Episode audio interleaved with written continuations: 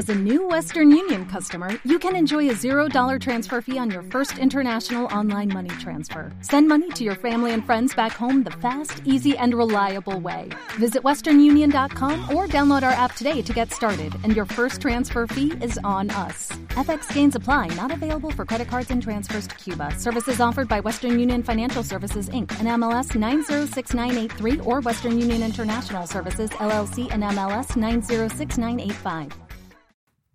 Los cuentos de los hermanos Grimm, tal como nunca te fueron contados.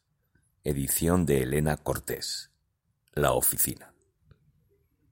La señora Hollen. Una viuda tenía dos hijas, de las que una era bonita y aplicada y la otra fea y perezosa. Sin embargo, ella quería mucho más a la fea y vaga, de modo que la otra era la que tenía que hacer todo el trabajo y la tenían como a la cenicienta de la casa. En cierta ocasión, la muchacha había ido a buscar agua y cuando se inclinó para sacar el cubo fuera del pozo, se asomó demasiado y se cayó dentro. Cuando despertó y volvió en sí, se encontraba en una hermosa pradera en la que lucía el sol y que estaba cubierta por miles de flores. Entonces siguió andando por el prado y llegó a un horno de panadero que estaba lleno de pan. Resulta que el pan gritaba ¡Ay, sácame, sácame! que si no me quemaré. Hace rato que ya estoy listo. Entonces la muchacha se acercó al horno muy diligente y sacó fuera todo el pan. Luego siguió su camino y llegó a un árbol que se inclinaba de lo lleno que estaba de manzanas. El árbol le gritó ¡Ay, sacúdeme, sacúdeme!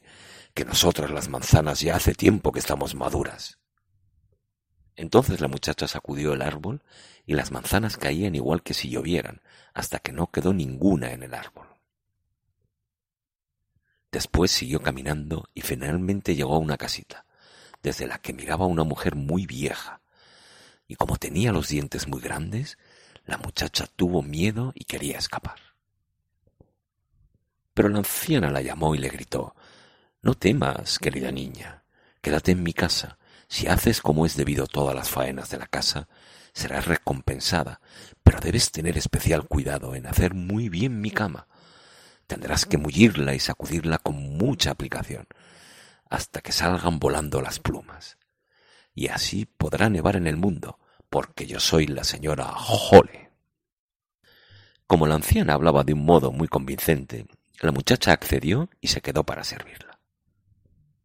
Lo hacía todo al gusto de ella, y también le sacudía siempre la cama bien fuerte, pero a cambio tenía una buena vida. No escuchaba ningún reproche y todos los días le daban de comer asados y estofados. Al cabo de un tiempo en casa de la señora Jole, empezó a sentirse triste, y pese que allí le iba miles de veces mejor que en su casa, no obstante sentía nostalgia. Finalmente le dijo a la señora Jole Me ha entrado la pena por mi casa, y aunque aquí estoy muy bien, no pudo quedarme más tiempo. La señora Jole le dijo Tienes razón, y por haberme sido tan fiel, voy yo misma a acompañarte arriba.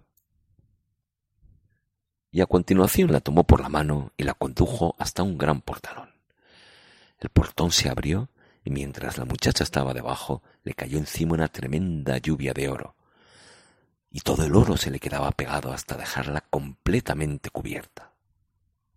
Será todo para ti, por haber sido tan trabajadora, le dijo la señora Hole. Y luego se cerró el portón y la muchacha se encontró arriba en el mundo y pudo regresar a casa junto a su madre. Y como venía toda llena de oro, fue muy bien recibida. Cuando la madre oyó cómo había conseguido aquella riqueza, quiso que también la otra hija, la fea y perezosa, pudiera obtener la misma fortuna. Así que también ella tuvo que tirarse dentro del pozo. Se despertó como la otra en el mismo bello prado y caminó por el mismo sendero. Cuando llegó al horno del panadero, también el pan le gritó ¡Ay, sácame, sácame!